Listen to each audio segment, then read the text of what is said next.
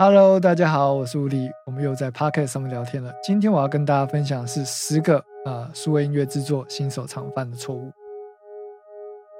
好的，这集 Podcast 呢，终于来到了第一百集了。我们终于到了第一百集了。那之前我有说过嘛，Podcast 我至少会做一百集。那这一集呢，我想说来一个嗯比较特别的，就是最近我在上课的时候遇到学生。就有一些新的学生，然后我发现大家经常犯这些错误，所以跟大家分享一下。嗯，因为我都是一对一教学关系，所以我呃教学到现在应该绝对是超过一百个学生了啊，非常多个，我也没有去算。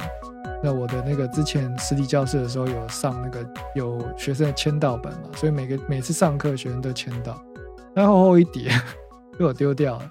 啊，现在我们都只有线上课程。如果你想要报名的话，你只需要一台电脑，然后呃下载 Skype，然后我们就可以在线上上课了。哦，那回到我们的主题，就是说我上了这么多学生，所以我知道所有新手会遇到的状况是什么。然后我在这边整理给大家知道。那如果说你是自学，然后刚踏入这个数音乐领域呢，希望你能够注意这几点，也许可以帮助你。在没有上课的的状况下呢，就可以得到一个不错的音乐的成品。OK，好，第一个我要跟大家讲的就是 automation。我们翻中文讲，它叫自动化参数。也就是说呢，嗯，有时候我们在看电影的时候，比如说呃，漫威电影好了，你会听到钢铁人从这边飞过来，咻，然后从这边飞走，这样。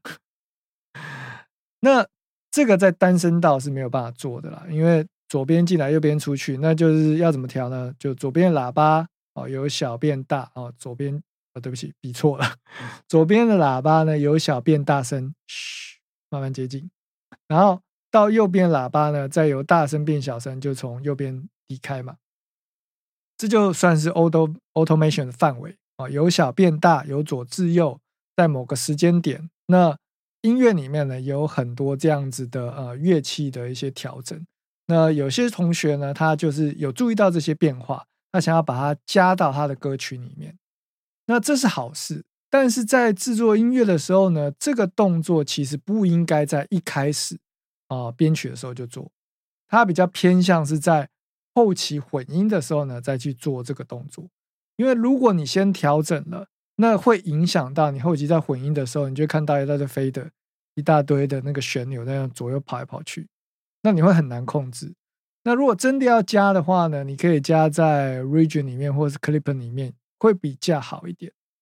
好，那这点要跟大家讲，automation 呢就像是你在做料理最后的那道撒葱花的程序，不要太早就使用它。好，那第二点呢是 velocity，也就是力度。我发现很多新手在做音乐的时候，他们几乎都没有在调 MIDI note 的 velocity。你要思考，就是说力度跟音量是不一样的东西。你力度调的好的，会影响到你的音色。你想想看，你打小鼓，打小力跟大力，它的音色是完全不一样的。那如果说你在没有调音色的情况下，你直接去调整音量，你就会得到一个小力但是很大声的小鼓。那其实不太对。你如果是一个快歌跟一个慢歌，你的力度表现会不一样。所以，不管你在编辑任何的乐器，鼓也好，贝斯也好，吉他也好，只要是 MIDI，力度要先调，再去调整你的音量哦，不然你可能会跑出更多的问题。那这一集因为是 Podcast 的关系啊，我就不太做做太多软体的示范，我就用聊天的方式跟大家聊。那你在做音乐的时候，如果你有一些经验，哦，那你就要去注意这些东西。那如果更细的，也许以后哦，我们在之后的 YouTube 再去做影片的介绍啊。其实我之前也有拍过啊，编辑 MIDI 鼓的影片，你可以去 YouTube 看。那如果有更多不清楚，或者是有什么想要了解的，我们之后再来做整理。好，第三点，使用错误的音色跟错误的素材。就很多人他会嗯找到一个不适合的音色，然后放在这个音乐里面。当然，你不同的曲风，你的音色需求会不一样。那一开始可能不太会调，所以你都会去各个 DAW 里面的资料库找寻你要的音色嘛。那这个音色的选择呢，其实不只是单听好不好听而已，它更重要的是这个音色适不适合你整体的状况。我们就比喻穿衣服好了，你在思考你去买衣服的时候，你是单纯觉得这个衣服好看呢，还是你挑这个衣服有思考说，哎，跟我衣柜里面的哪几套可以搭配在一起？哦，当一件衣服好看是没错啊，啊，你可以买回来。那你发现你没有衣服搭？你还要再去买其他的东西，那也许搭起来就是另外一个风格了。哦，跟你原本想要的感觉不一样。所以音色的选择呢，比调整还要重要。那你要选对音色，就好像你在学混音之前，混音就好像是你要去微调整你的穿搭。比如说你要剪裁你衣服啊，我们讲服装设计好了。你要学习服装设计之前，你是不是应该要先会怎么样搭配你的服装，看起来？是你要的感觉哦，在现有的这个衣橱里面挑出一个今天的 look，今天的穿搭，在现在的这个 library 的呃音色库里面，或者是素材库 r i p 的素材库里面挑选合适的素材来使用，这个是在我认为在学习数位音乐要先具备的这个 sense 哦，你要能够分辨出来这个音色这个素材是不是适合你现在的曲风哦。那再下一个就跟上一个有关系。第四点就是不要太依赖 EQ 来获得你想要的音色。怎么说呢？举例来说啊，我们就用剪头发这件事情，你不可能留一个光头，然后去理发院，然后跟理发师说：“哎，我想要剪一个金城武的发型。”你就没有头发可以剪啊。那 EQ 也是一样。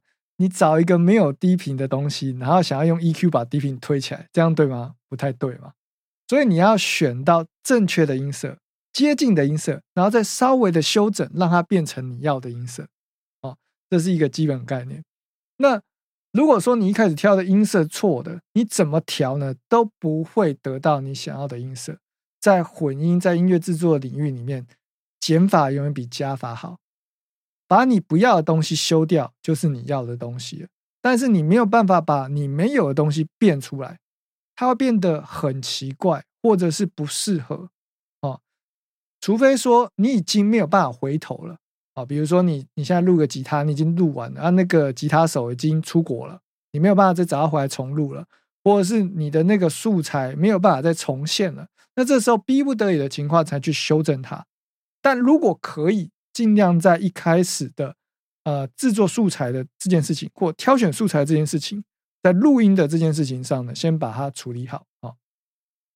再下一个就是，呃，多数的新手呢，他的声音听起来很炸、很大声，但是没有取得一个好的平衡。其实混音这件事情呢，就跟化妆一样，它是在取得一个平衡，让你的轮廓更立体。所以你要去思考。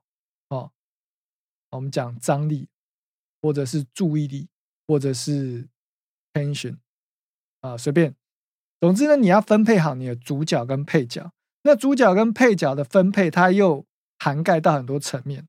比如说你的呃，怎么样子会让一个东西变成主角？比如说音量、音量的大小声，还有音色、音色的明跟暗，还有什么频率、频率的高跟低啊，还有什么？还有动态。就是呃拍子的快跟慢，这些都会影响到哪一个乐器会变成主角，哪一个乐器会变成配角。哦，再来呢就是空间的调整，每个乐器呢都像在不同的空间里演奏。这为什么会这样呢？就是因为你都使用 preset 嘛，preset 音色里面它都会加 reverb。那每一个乐器都是不一样的 reverb preset，不一样的空间的时候，就好像。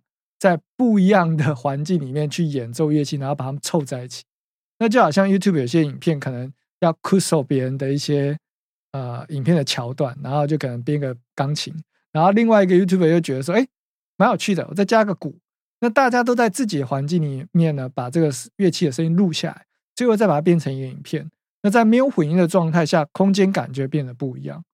那我会建议啊，在混音的阶段呢，先做二 D。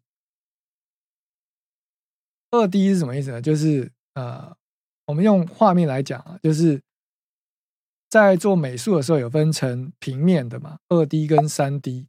那如果你在呃草稿都没有做好的情况下，你要把一个图片变成三 D，就会比较难一点。那 reverb 跟 delay 这些东西呢，空间系的效果器，它比较偏向是三 D。所以如果你没有把音量平衡调好，你就去调整 reverb 跟 delay 的话，其实呢是会让你的整个音乐变得更奇怪啊，然后变得 reverb 非常的大。所以我觉得呢，在学习混音这件事情上呢，音量平衡是最重要的，然后再来才是去学 EQ 跟 compressor，再来才是去学 reverb 跟 delay。这是我个人的看法。那空间的另外一个问题呢，就是你把所有的东西都摆在中间，这就好像你的房间一样，你的房间是四方形的还是长方形的，会影响到你的家具要怎么放吧？你不会把所有的东西都放在同一地方，然后叠起来吧？不会吧？对不对？所以呢，你要去思考，我要怎么摆我的呃听起来的这个这个听觉的空间呢，会比较宽阔、比较大。什么东西要放左边？什么东西要放右边？什么东西要放上面？什么东西要放下面？好那你可以思考一下，怎么样子放会感觉在上面，怎么样子放会感觉在下面，怎么样子放左边、左边、右边很简单，就是偏左跟偏右嘛。那前面跟后面呢？近跟远呢？怎么怎么去调整？近的话就是大声嘛，远就是小声。那上面跟下面呢？上面跟下面呢？好，你可以在下面留言告诉我，怎么样子把乐器放在上面，怎么样子把乐器放在下面？OK。那再来呢，就是音域啊，不同的频率呢，你有没有去思考这个问题？不同的频率要放什么乐器？怎么样子可以把这个空间补起来？那你使用的乐器呢，有没有互补或是重复使用了？很常遇到的情况就是一样的乐器呢，重复使用却没有互补跟调整。举例来说啊，就是有的学生他会去买这个呃线上课程。那线上课程老师会跟他讲说：“哎，你可以放不一样的鼓的 loop 在这个音乐里面做叠加，可以形成更丰富的节奏。”那他就照做，但是可能老师没有讲到，没有讲完，可以这样做，但是但是如果你有两个鼓的 loop 都有大鼓或都有小鼓，你可能要 EQ 稍微改变一下它们的频率，才不会同样的大鼓不一样节奏哦，然后音色不同在那边叠加打架。所以，如果你有遇到这种情况，你要择一找其中一个大鼓的音色啊。如果你决定要用这个，那另外一个大鼓呢，你就要把低频卡掉哦，这样子你的低频才不会呈现一个很轰的情况。所以，一样的乐器重复使用却没有互补跟调整，会让你的音乐变得很很浑浊。就好像如果你用一大堆钢琴，然后你的音域又很近，你的音高又很近，那这样子也会造成你的音乐呢，同样的东西太多啊。没有没有做好的分配，最后再来就是音高，就是使用这个乐器音域范围以外的呃音高在弹奏这个旋律。举例来说，你要知道钢琴它的八度有多多宽哦，钢琴八十八键嘛是最宽的音乐器，可是呢，它适合的音域在哪里？适合这首歌的音域在哪里？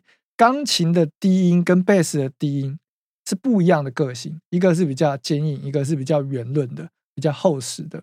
那你现在想要什么样子的音色啊？你要思考我要用什么样的乐器。那如果你用超过这个乐器的音域范围的话，呃，比如说吉他，你用一个超高的，呃，超过四个八度了，对不对？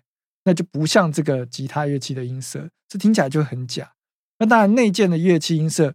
你需要去更多调整，很多很多学生啊，他们会去买呃广告卖的那些软体乐器，可是他从来没有用过，他也不会用，然后就买了，因为看起来很炫嘛。可是其实不管是 Logic 或者 Studio 或者是 Ableton Live 里面的这些虚拟乐器，都可以调的不错了啊，在你初学阶段都很够用，只是说你有没有去调整。啊，velocity，你有没有调整 expression？你有没有去调整？嗯，还有什么 modulation？啊，pitch bend 这些东西，你才可以做的更像嘛，更像电吉他的 solo，更像贝斯的弹奏手法。那这些都没有调，但听起来会假假的。OK，好，今天就不要跟大家分享太多，就十个新手最常犯的错误。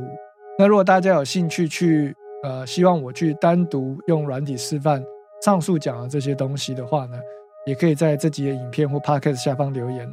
那如果你是用 Apple 在听 Podcast 的话呢，麻烦到我的频道“狐狸先生脑内鸡汤”呢，下面点个评分，然后留个言。那这部影片呢就到这边告一个段落。如果喜欢这样子内容的话，欢迎留言、按赞、分享。那我们就下集再见喽！我是狐狸，感谢你收看，我们下集见，拜。